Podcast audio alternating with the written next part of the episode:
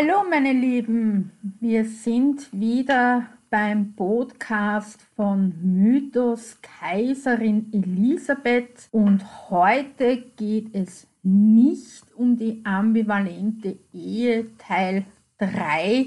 Das habe ich durch den langen Urlaub nicht geschafft zu recherchieren. Das tut mir sehr leid. Und deswegen habe ich mir gedacht, ich mache ein neues Thema und das lautet die Gedichte von Kaiserin Elisabeth als Titania.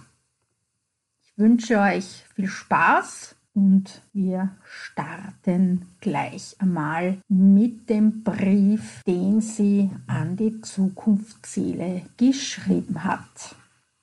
Liebe Zukunftsseele, hier übergebe ich diese Schriften. Der Meister hat sie mir diktiert. Und auch er hat ihren Zweck bestimmt, nämlich vom Jahre 1890 an in 60 Jahren sollen sie veröffentlicht werden zum besten politisch Verurteilter und deren hilfsbedürftigen Angehörigen. Denn in 60 Jahren, so wenig wie heute, werden Glück und Friede, das heißt Freiheit auf unseren kleinen Sterne heimisch sein. Vielleicht auf einem anderen. Heute vermag ich dir dies nicht zu sagen. Vielleicht, wenn du diese Zeilen liest. Mit herzlichen Gruß, denn ich fühle, du bist mir gut. Titania. Geschrieben im Hochsommer des Jahres 1890 und zwar im eilig dahinsausenden Extrazug. Das war der beiliegende Brief in einer Schatulle, in einer Metallschatulle, mehrfach verpackt den Brigitte Hamann in Bern zu lesen bekam, als sie das Kästchen öffnete und die Gedichtbände erstmals 1978 zu Gesicht bekam. Also von 1890 an, 60 Jahre, sagen wir jetzt, es sind 1950, hätte das Ganze veröffentlicht werden sollen. Und veröffentlicht worden sind die Gedichtbände im Verlag der Österreichischen Akademie der Wissenschaften von Brigitte Hamann 1983.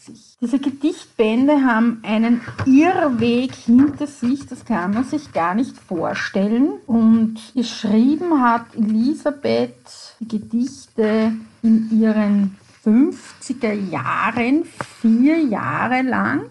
Sie enden in einem sehr langen Gedicht, das sehr ja, es hat überhaupt keinen Sinn, dieses Gedicht. Es ist sehr wirr. Ich lese es euch dann später vor. Und es endet auch mittendrin. Man versteht da überhaupt nicht, auf was hinaus wollte. Und wenn man sich so das Datum anschaut, war das so relativ kurz vor dem Selbstmord ihres Sohnes Kronprinz Rudolf und die Historiker nehmen an, dass sie danach psychisch nicht mehr in der Lage war, Gedichte zu schreiben, weil sie dann schon so wirklich in ihren Depressionen war, dass sie nicht mehr sich hinsetzen hätte können in aller Ruhe, um sich vom Meister Heinrich Heine spiritistisch, wie soll ich sagen, begleiten zu lassen um sich Gedichte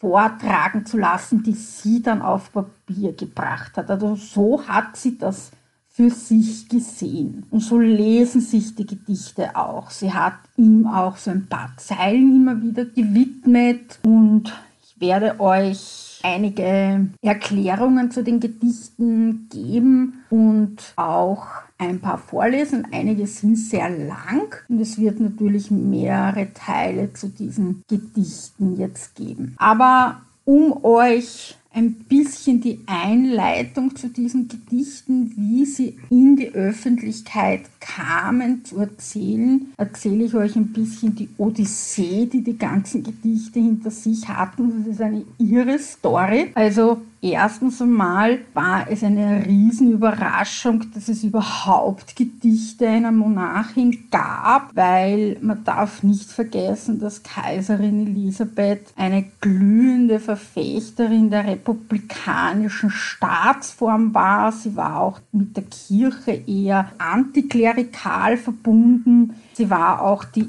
erste Repräsentantin des österreichisch-ungarischen Adels, die selbst mit der Aristokratie nichts anfangen konnte. Das habe ich euch eh schon in den anderen Podcasts erzählt. Und sie selbst sah sich eher als Pazifistin und auch als große Kritikerin des Militärs und ausgerechnet Kaiser Franz Josef war ein großer Liebhaber des Militärs. Er hat sich ja schon mit seinem zweiten Lebensjahr angefangen, freiwillig mit dem Militär zu befassen. Und das hat er sein ganzes Leben lang. Es war sein größtes Hobby und seine größte Freude war das Militär.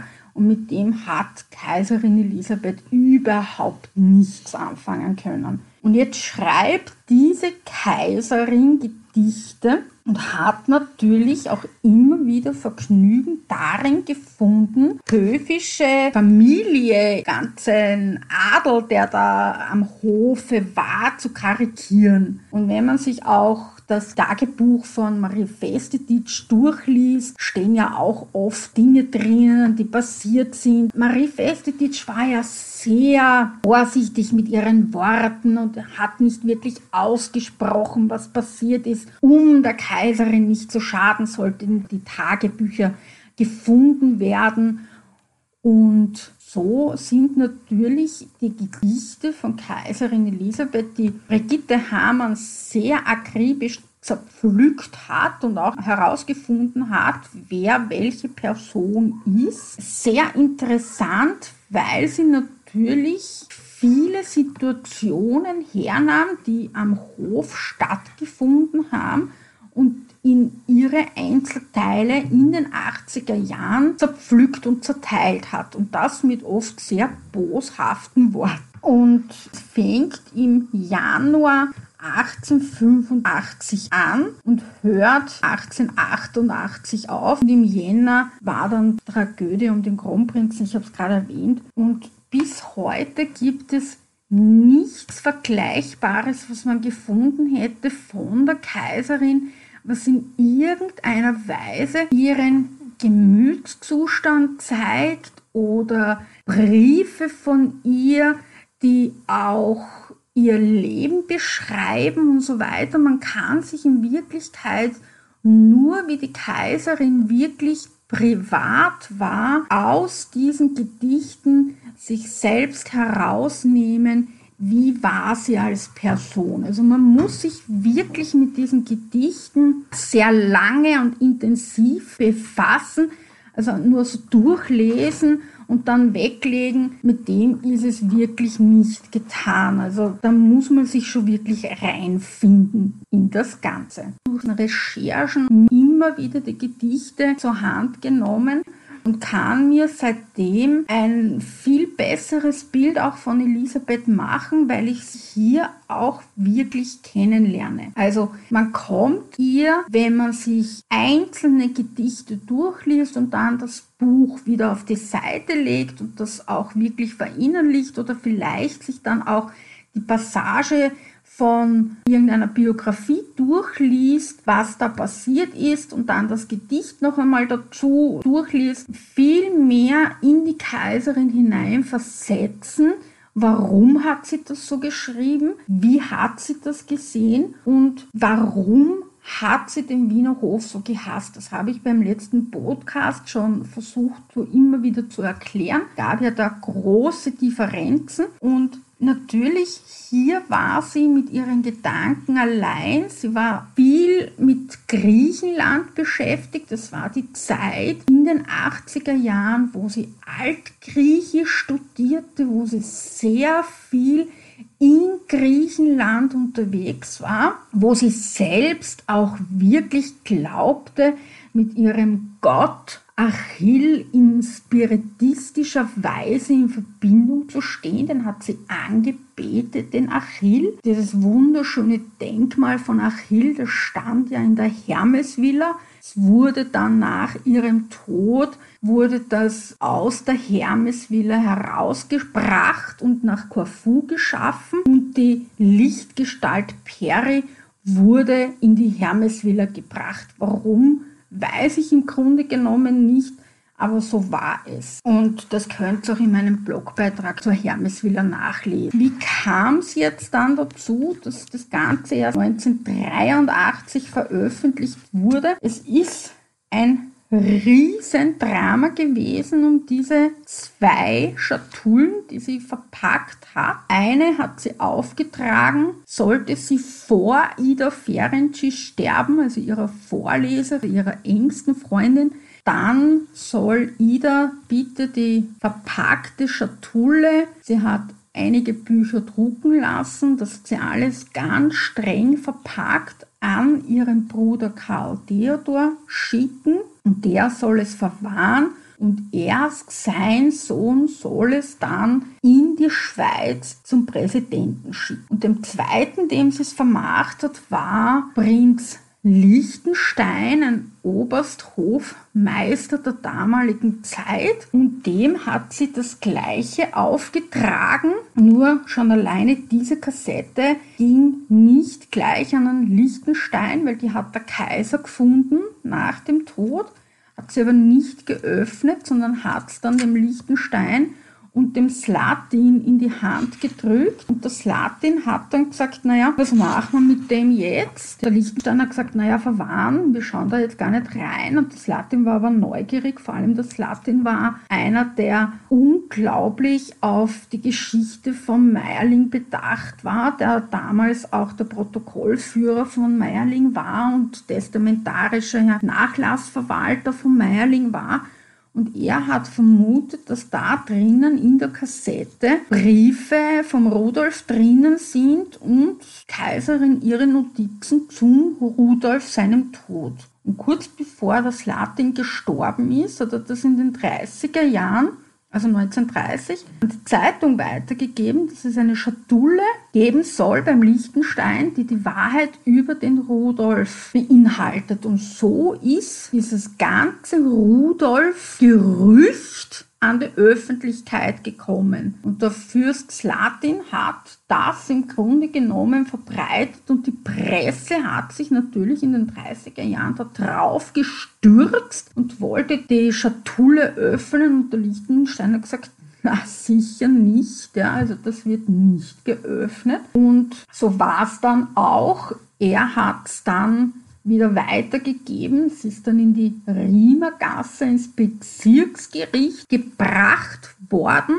Dort ist es in ein Tresor versperrt worden und dann kam der große Krieg. Dann ist das Ganze vergessen worden mit Prag und so weiter. Die haben dann Ansprüche gestellt, also das erspare ich euch jetzt. 1950 hat tatsächlich der Nachfahre von Haug die Schatulle aus Bayern genommen und hat sie 1951 nach Bern geschickt. So ist das auch in Bern mehr oder weniger in Vergessenheit geraten und in Wien hat keiner gewusst, dass in Bern die Originalschriften der Kaiserin liegen, weil beim Karl Theodor hat die Kaiserin nicht nur die gedruckte Fassung reingelegt, sondern auch ihre selbst beschriebenen Tagebücher, damit man eben auch wirklich weiß, dass sie das verfasst hat. Und somit ist die Originalität dieser Tagebücher tatsächlich bestätigt. Und als dann endlich der ganze Rechtsstreit im Kalten Krieg beendet war, ist dann eh schon quasi 1960 gewesen. Dann haben sich Rechtsanwälte und Präsidenten hin und her gestritten und dann, ja, schauen wir endlich rein, was da drin steht, weil da muss ja jetzt dann das Rudolf-Thema endlich gelöst werden und dann hat man diese Kassette geöffnet und dann findet man was. Ja, genau,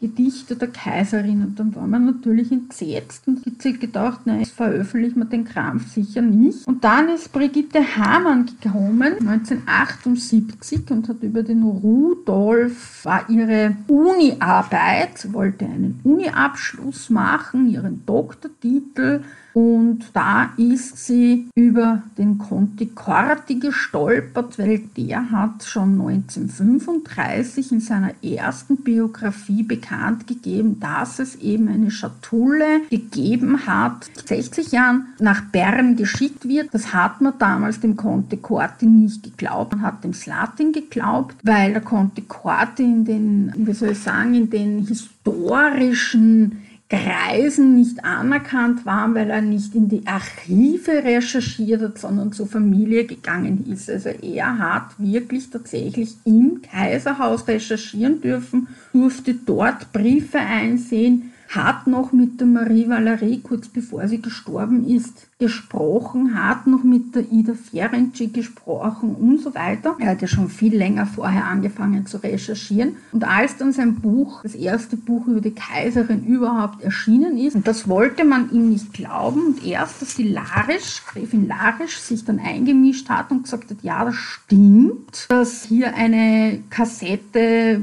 mit den Gedichten vorhanden ist, hat man ihm geglaubt, aber natürlich Karl Theodor, also seine Nachfahren natürlich, haben es nicht herausgegeben und gesagt, nein, wir geben das nicht heraus, wir haben da klare Anweisungen und wir haben da auch nicht reingeschaut, wir wissen nicht, was es ist. Und fertig, die einzige, die ein paar Gedichte in ihrem Tagebuch hatte Marie Valerie. Und so konnten ein paar Gedichte damals schon im ersten Buch vom Conte Corti veröffentlicht werden. Und 1978 ist dann Brigitte Hamer nach Bern gefahren, hat um die Öffnung der Schatulle in Bern gebeten und hat dann den Brief gefunden, die Gedichtbände, die Originalgedichtbände und die gedruckten Gedichtbände. Hat dann gebeten, ob es möglich ist, dass eben der Verlag der Österreichischen Akademie der Wissenschaften sich mit den Gedichten befassen darf und veröffentlichen darf. Und so ist es 1983 auch gekommen. Und seitdem kann man die Gedichte der Kaiserin kaufen. Und jetzt fangen wir an. Die Widmung. O hätt ich so viel Lieder, als Wellen du mein Meer, ich schrieb sie alle nieder und brächte sie dir her. Mein ganzes Fühlen, Denken, ja all mein inneres Sein, in dich möcht ich versenken, du mein kristallner Schrein, du meine Augenweide, du meines Hierseins Glück, früh meine erste Freude und nachts mein letzter Blick.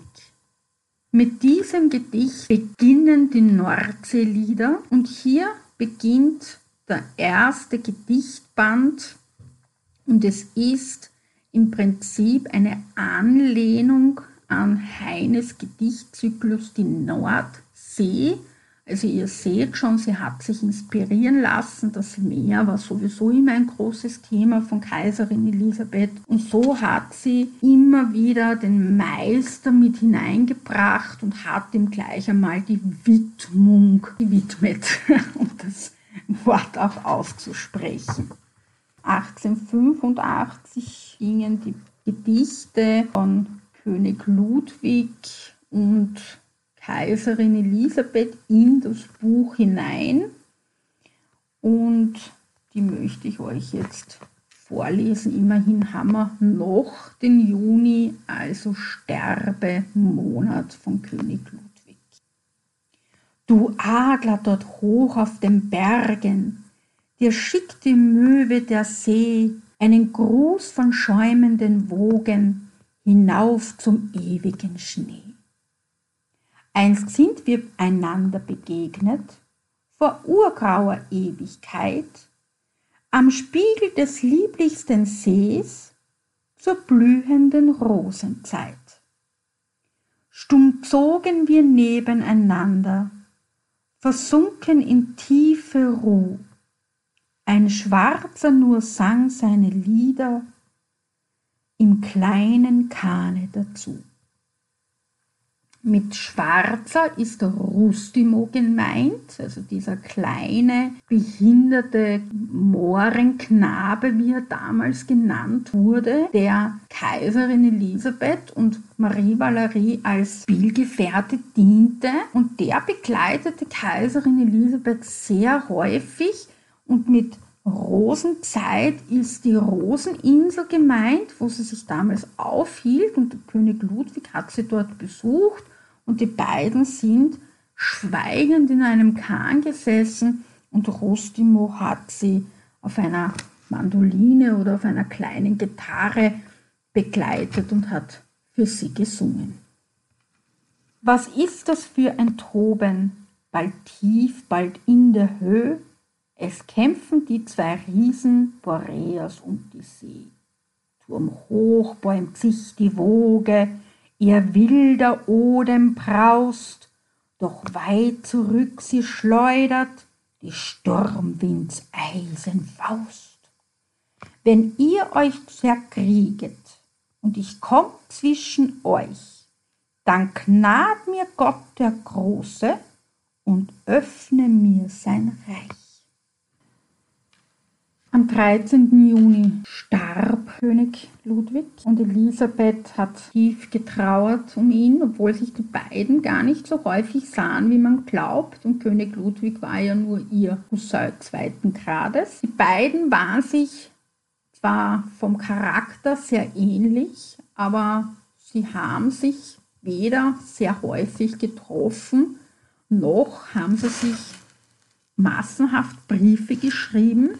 Sie haben sich nur in Wirklichkeit zwei oder dreimal gesehen oder vielleicht viermal. Und das Einzige, was sie gemacht haben, sich auf der Roseninsel Briefe zu hinterlassen, die der eine immer wieder gefunden hat, nach Monaten oft, weil wenn Kaiserin Elisabeth dort war, hat sie einen Brief hinterlassen und wenn Ludwig nach Monaten auf die Roseninsel zurückgekommen ist, hat er dann den Brief gefunden. Also es war nicht so, dass die beiden engste Freunde waren und eine große Liebe die beiden verbunden hat und von wegen, er wollte Elisabeth heiraten. Also das ist alles Unsinn hochgradig. Bitte glaubt diesen Unsinn nicht. Das stimmt einfach nicht. Das einzige Gedicht, was nicht von Elisabeth persönlich in dem Gedichtband drinnen ist, ist von König Ludwig überliefert. Das hat sie aber eigenhändig eingetragen und sogar mit der Unterschrift von Ludwig beigelegt. Antwort von den Alpen im September 1885. Der Möwegruß vom fernen Strand zu Adlershorst den Weg wohl fand. Er trug auf leisem Fittigschwung der alten Zeit Erinnerung. Der Rosenduft umwehte Buchten, Möwe und Adler zugleich besuchten und sich begegnet im stolzen Bogen, grüßend aneinander vorbeizogen. Zur Bergeshöhe zurückgewandt, dank arder Möwe am dünen Strand und rauschenden Senden seine Flügel fröhlichen Gruß zum Meeresspiegel. Also ein sehr fröhliches Gedicht von Ludwig am Tag vom 13. Juni 1886. Den Adler vom Felsenhorste, dort oben in schwillender Höhe, den jagenden Wolken so nahe, den sonnenschimmernden Schnee. Sie haben ihn eingefangen, stolzen Schwingen gelähmt, die ewige Fesseln geschlagen, bis dass er zu Tode sich einst grämt. Geheimnisvoll rauschen die Wellen und flüsterndes Schaudern der Nacht. In unserem Schoß hat sich eben der Königsarm umgebracht. Klagend umkreisen die Möwe den Spiegel der lieblichsten Sees zur Zeit des blühenden Rosen, zur Zeit des bittersten Wegs. Kaiserin Elisabeth legte sich auf den Boden, Arme ausgebreitet und weinte bitterlich, bis Marie Valerie sie fand und ihre Mutter aufhob. Das Gedicht geht dann wie folgt weiter. O könnt ich die Rosen nur raffen und duftenden weißen Jasmin, den rings sich der Frühling geschaffen, die heute dem Juni erblühen. Ich wollte sie schichten und türmen, hoch über dem schlafenden Aar, erstickend das wütend und stürmen der Krähen wildtobender Schar. Du sandest mir blühende Rosen einst über den lieblichsten Sees, mit Zweigen des weißen Jasmines, gleich duftenden Nachwinterschnee. Doch jüngst erst band ich dir ein Sträußchen aus duftendem weißen Jasmin. Sie brachten wohl's über das Wasser, sie legten aufs Herz es dir hin.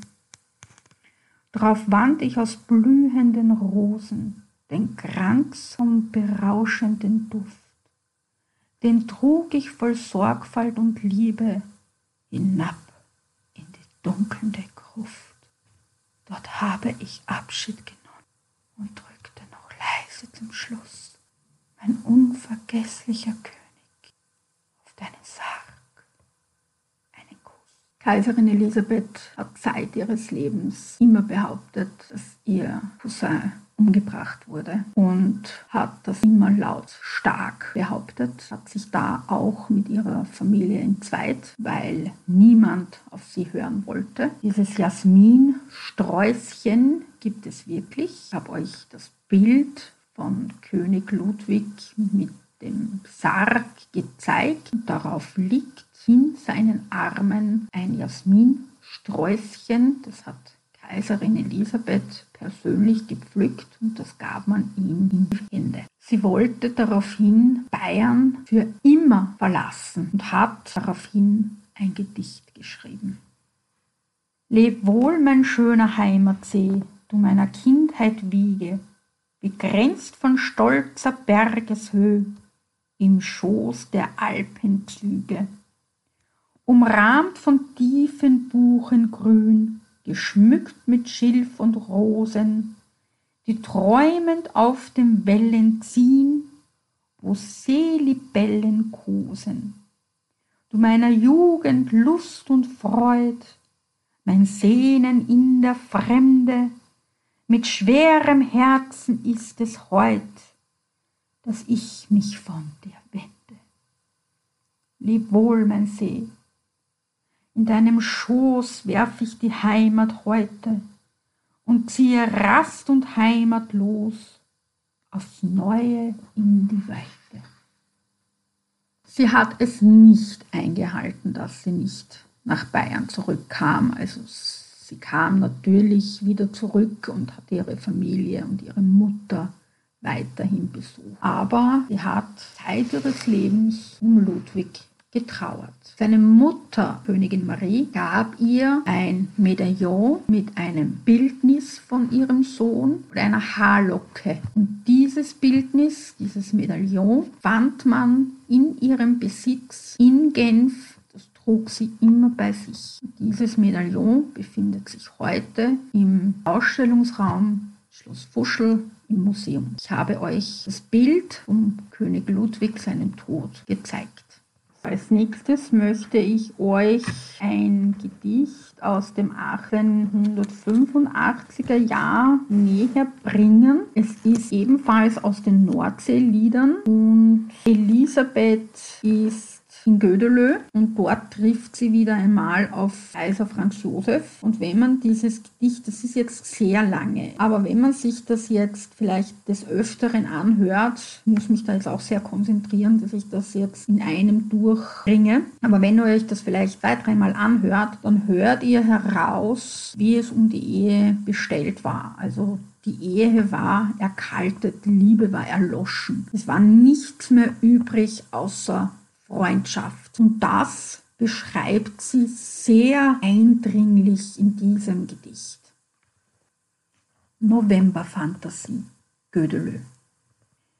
Er lässt mein Geist dich auf der Erde, er ist der Lieb des Kosens müd, ihm leuchtet eine andere Fährte, die zwischen Sternen hin sich zieht. Doch selbst in diesem lichten Höhen hält fragend er noch einmal an, noch einmal musst er rückwärts sehen, was Glück da unten oder Wahn? Nicht war es irdischen beschieden, dem freien Geist zu fesseln lang, am längsten hieltst du ihn hienieden, bis er empor sich wieder schwang. Schon schien's, als hättst du ihn besessen, da schweift er frei ins Geisterreich. Dir bleibt das Leben und vergessen, die Erde gibt dir, was dir gleich. Und auf vergangene Bilder nieder, sie Sorgfalt dichten schwarzen Flor, dass nirgends sich Erinnerungen wieder hier und drohen, hier und dorten drängt hervor. Rausch des Novemberwinters Klage. Durch dürres Eichenlaub daher, verschließt ein Ohr der alten Sage, der längst verschollenen Wundermeer. Nur Korallennymph mit dem Vertrauten, im Nebel grau am Waldesrand, zwei stumme Zeugen sie, es schauten, wie ich dir meine Liebe gestand. Nie jagen sie mehr Seite an Seite im leichten Fluge mit uns hin, wo du mit hellem Meutgeläute manch Liebeswort mir zugeschrien. Weißt du noch jenen grünen Garten, die alte Mauer fast in ein, wo wir um Mittag deiner harrten goldenen Maiensonnenschein? Noch werfen mir dieselben Buchen gleich Bildern der Vergangenheit, komm ich zu ihnen Kühlung suchen, die Schatten jener alten Zeit. Das Sommerhäuschen steht noch immer, doch sind die Jalousien zu. Störet, Liebes flüstert nimmern, dort drin die kühle Grabesruh. Wo ist der Schlüssel hingekommen? Ich such den ewig nicht hervor. Den du zu meinem Herz genommen, der ging dir längst schon in verlor.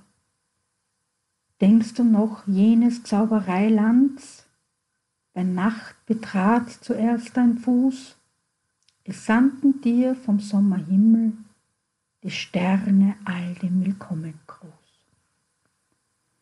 Durch dichtes Laub der hohen Bäume drang gastlich Lichterschein dir her, du schienst versetzt ins Land der Träume und ferne rauscht das große Meer. Das große Meer wehrt in den Erker, die kühlen Brisen dir hinein, wo du gebannt im trauten Kerker, es sperrt ja ein. Ums hohe Fenster rankte Efeu, noch jetzt hält er am Schlosse fest. Ach, nur mein Geist, er ward dir untreu, dein Herz bot ihm kein bleibend Nest. Die Liebe führt in alle Länder, sie zog dich in die Normandie. Du warst im Geben ein Verschwender, und doch erschöpft dein Herz sich nie. Nun folg mir noch zum Maskenscherzen, was kümmert's uns das draußen kalt? Wir tragen Sommer in dem Herzen, der Saal von tausend Lichtern strahlt wie sich die bunten Masken drängen, welch summen, toben, lärmen, schreien, wie sie zu tollem Walzer klängen, den Mücken gleich sich drehen und freuen. Doch wir zwei wählten uns das Beste, wir saßen in den Wagen ein, der ward uns bald zum warmen Neste, und Dunkelheit hüb rings uns ein. Ach, muss die Liebe denn erkalten, Gibt's nichts, das sie wohl fesseln mag? Kein Band dem wilden Geist zu halten, zu binden seinem Flügelschlag. Ich seh dich reiten, ernst und traurig, in Wintersnacht im tiefen Schnee. Es bläst der Wind so eisig schaurig, dir ist so schwer zumut, so weh. Im dunklen Osten fahl verschwommen, da dämmert's jetzt ein blasser Tag, mit Zentnerlast das Herz beklommen, trägst heimwärts du bittere Klag. Und während du im grauen Zwielicht vergleichst das goldene Einst und Jetzt, auf meinem Lager ruh auch ich nicht und weine dass ich dich verletzt. Ich raufte mit des Schicksals Mächten. Ich trat in offene Rebellion. Wollte mit ihnen schlagen, fechten und sprach ihren Gebieten Hohn. Ich habe heiß um dich gerungen und wich nur Schritt um Schritt zurück. Und dennoch wurde ich bezwungen in Schutt und Asche mein Glück. In hellen Flammen steht die Brücke, die mich da einst mit dir verband. Nur einmal blickt mein Geist zurücke, eher auf ewig abgewandt. Hab, armer Freund, dich wohl betrogen, als ich mich in dein Herze stahl, hätt mich fast selbst dort festgelogen, zu unserer beiden Schmerz und Qual.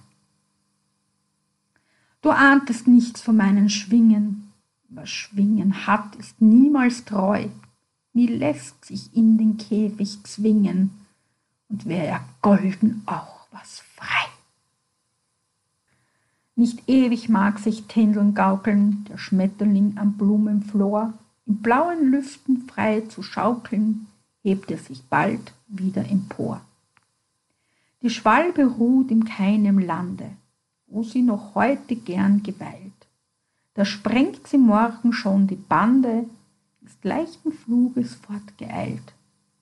Selbst meine Möbel wechselt Stelle, sie folgt mit weißem Flügelschlag der schaumbegrenzten Meereswelle und gleitet stolzen Schiffen nach.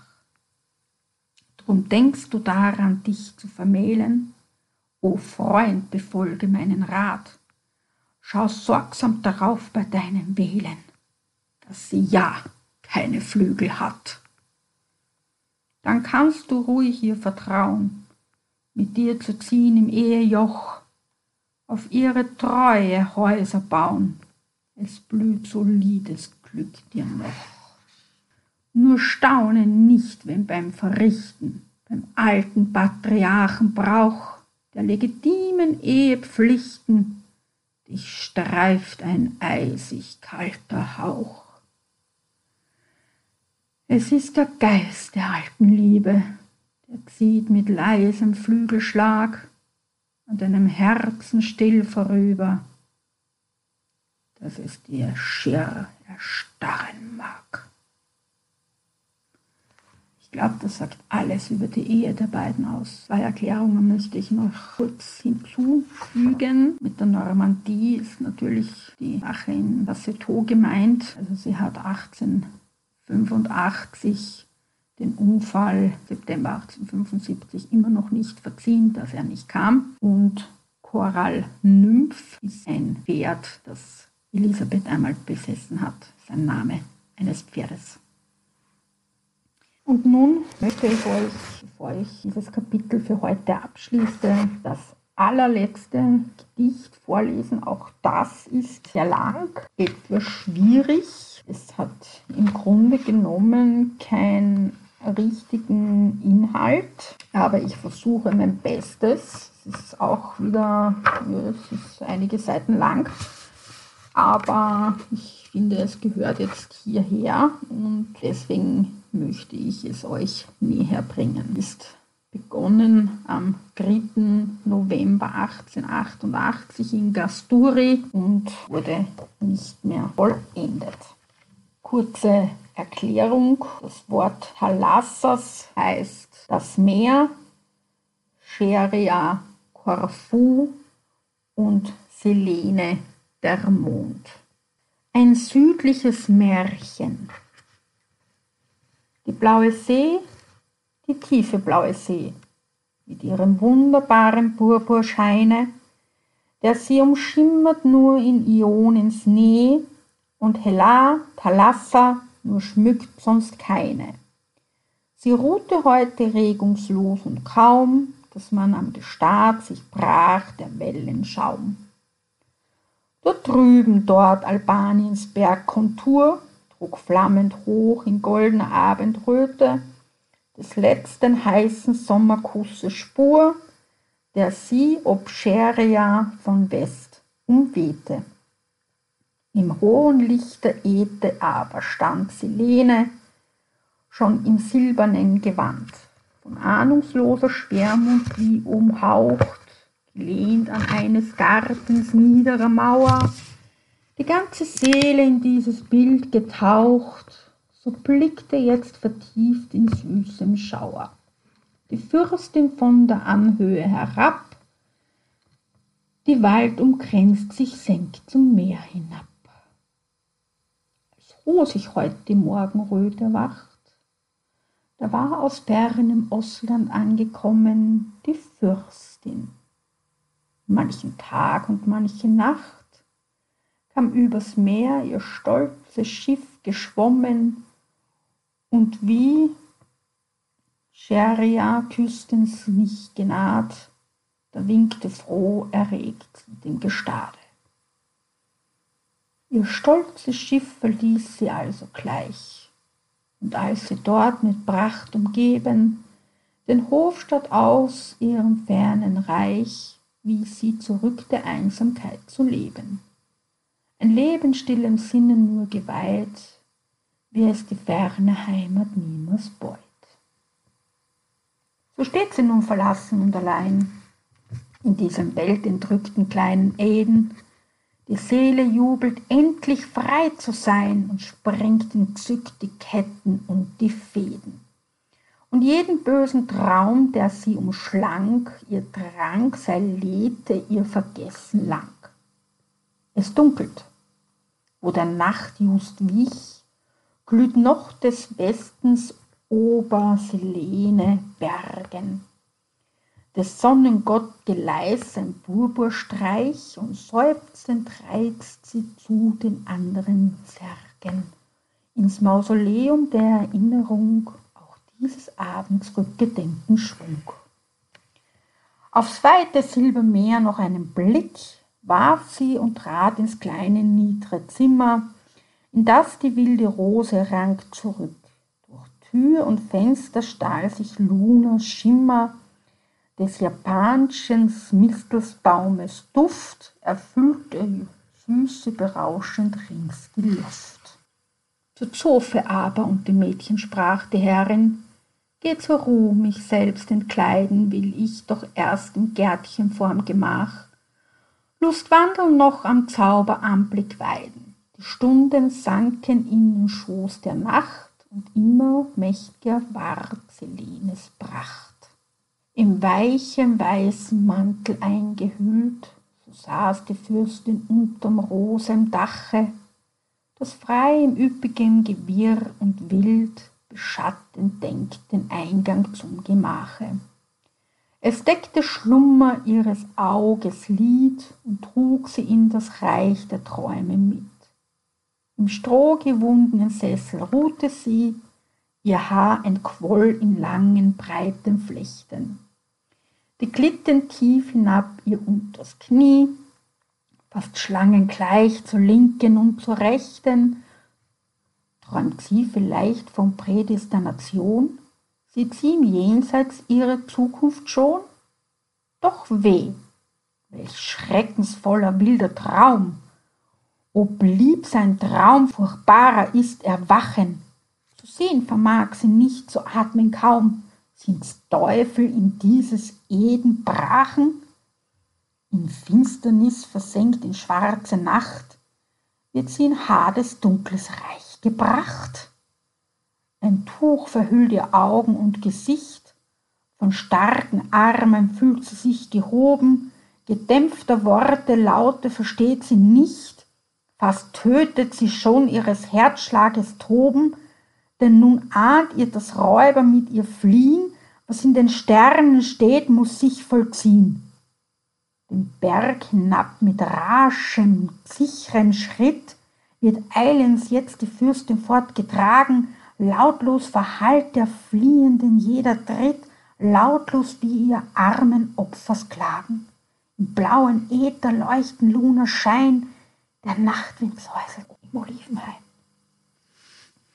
Strand, ein kleines Boot vom Fels versteckt, wird rasch und leis ans Ufers vorgezogen, die Beute sorglich erst hineingelegt, und bald teilt Ruderschlag die Silberwogen. Im Meere draußen wiegelt sich schlank und leicht. Ein windgeblähter Segler schnell erreicht. Kaum hat der Ankerfreiheit ihm geschenkt, entfaltet er die weiten weißen Schwingen und seine Bahn in Silber schier gedrängt, eilt er mit raschem Segel zu durchdringen. Ein scharfer Meeresstrahl treibt seinen Flug, die Wogen spritzen schäumend zu dem Bug. Nun sind die Räuber ihres Raubs gewiss. Der Fürst im Bart das Tuch vom Haupt gewunden, der Häuptling selber war's, der dieses hieß, doch hilft es jetzt, dass Freiheit sie gefunden von wilden Albanesen nun umringt, kennt sie ihr Los, das Schmach und Elend bringt.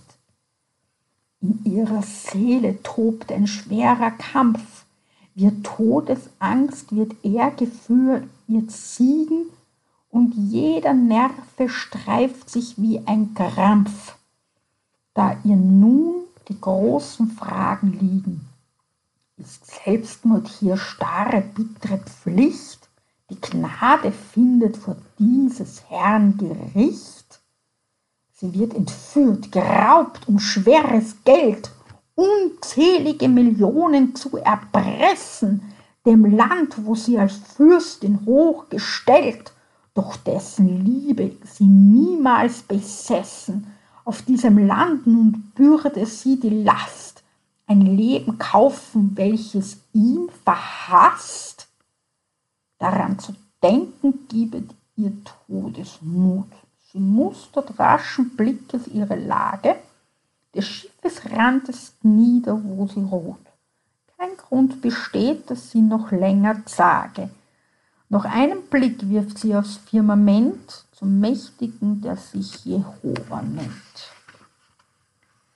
Doch einen Schwung, doch grausames Geschick dem Tod der ewigen Freiheit schon so nahe, hält sie ein muskelstrammer Arm zurück, dass sie dies bittere Leben neu empfahe. Und ober ihr, da glänzt ein Augenpaar, dem Abendsterne gleich so tief und klar. In ihre Hände barg sie ihr Gesicht, der letzte Hoffnungsstrahl war ihr entwichen, es schmerzte sie des Mondes helles Licht, der Sterne Glanz schien leichenhaft verblichen, der Nachtwind zog ihr Frösteln durch das Bein und dumpfer Gleichmund lud den Geist ihr ein. Albaniens Berge stiegen nun empor, gleich dunklen Riesen aus den Silberwellen, es treten Felsen hier dorten vor, verbergend Buchten weltvergessene Stellen, von Fischern kaum gekannt und Jägern nur, und hinterher lockt es Wilders Eberspur. In eine solche schwenkt das kleine Schiff, der Segel fittig wird rasch eingezogen, der schwere Anker rasselt lang und tief, und ferne tönt schon das Geräusch der Wogen. Gleich einem Alpensee liegt still und glatt die Bucht, die hier nie Sturm beunruhigt hat. in das vom Schiff herabgelassene Boot hebt sorgsam nun der dunkle Mann die Beute, derselbe, der entreißend sie dem Tod, zurück sie gab dem Elend und dem Leide. Und doch, wie andachtsvoll er sie berührt und ihr die Ehre zollt, die ihr gebührt. Die anderen Räuber folgten alle nach und führten nun das Boot mit kräftigen Schlägen, wie langgestellt der Arm dies nur vermag, dem grau besteinten Festlande entgegen. Dort sprangen sie behende an das Land und zogen rasch ihr Boot vom rauen Strand. Hier harrten hier der Genossen zwei mit einem Maultier schon, die bunte Decke hin auf dem hohen Sattel los und frei, verbergend eines Holzes hohe Ecke. Die Fürstin hoben sie nun auf das Tier, dieses führend schritt die Dunkle neben ihr. Erst ging es steil bergan im Felsgestein, keines Baumes, keines Strauches grünen, wo nur vom klaren, kalten Mondesschein die Blöcke starrten tageshell beschienen. Und nur die tiefe Stille unterbrach, wenn treibend einer zu dem Tiere sprach des Maultiers Tritt, das einer flüsternd sprach.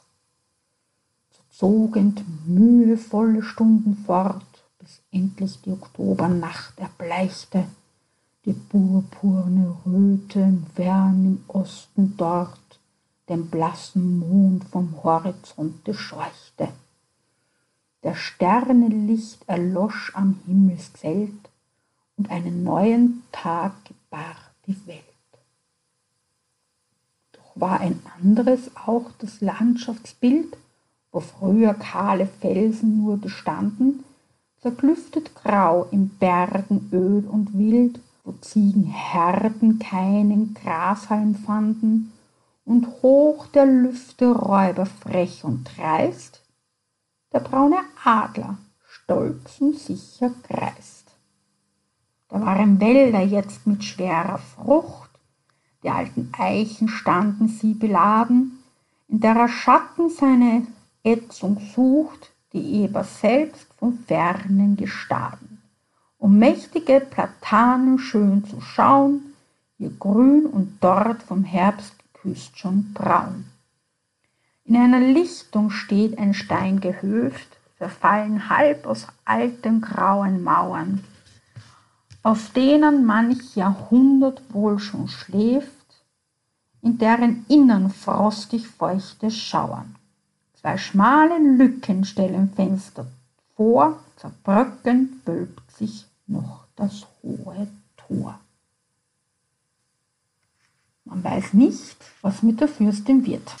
Elisabeth war zu dieser Zeit sehr isoliert, sehr einsam, aber diese Entführungsgeschichte hat keinerlei Bezug zu ihrem Leben. Also da ist absolut nichts dran, also in keinster Weise. Das war einfach nur ein Gedicht, das ihr eingefallen ist und ich hier in irgendetwas hineinträumte allererste Teil der Gedichte der Titania gefallen wird weitere Teile geben und bis dahin sage ich Servus und Baba, eure Petra, eure Kaiserin Mythos Elisabeth von R.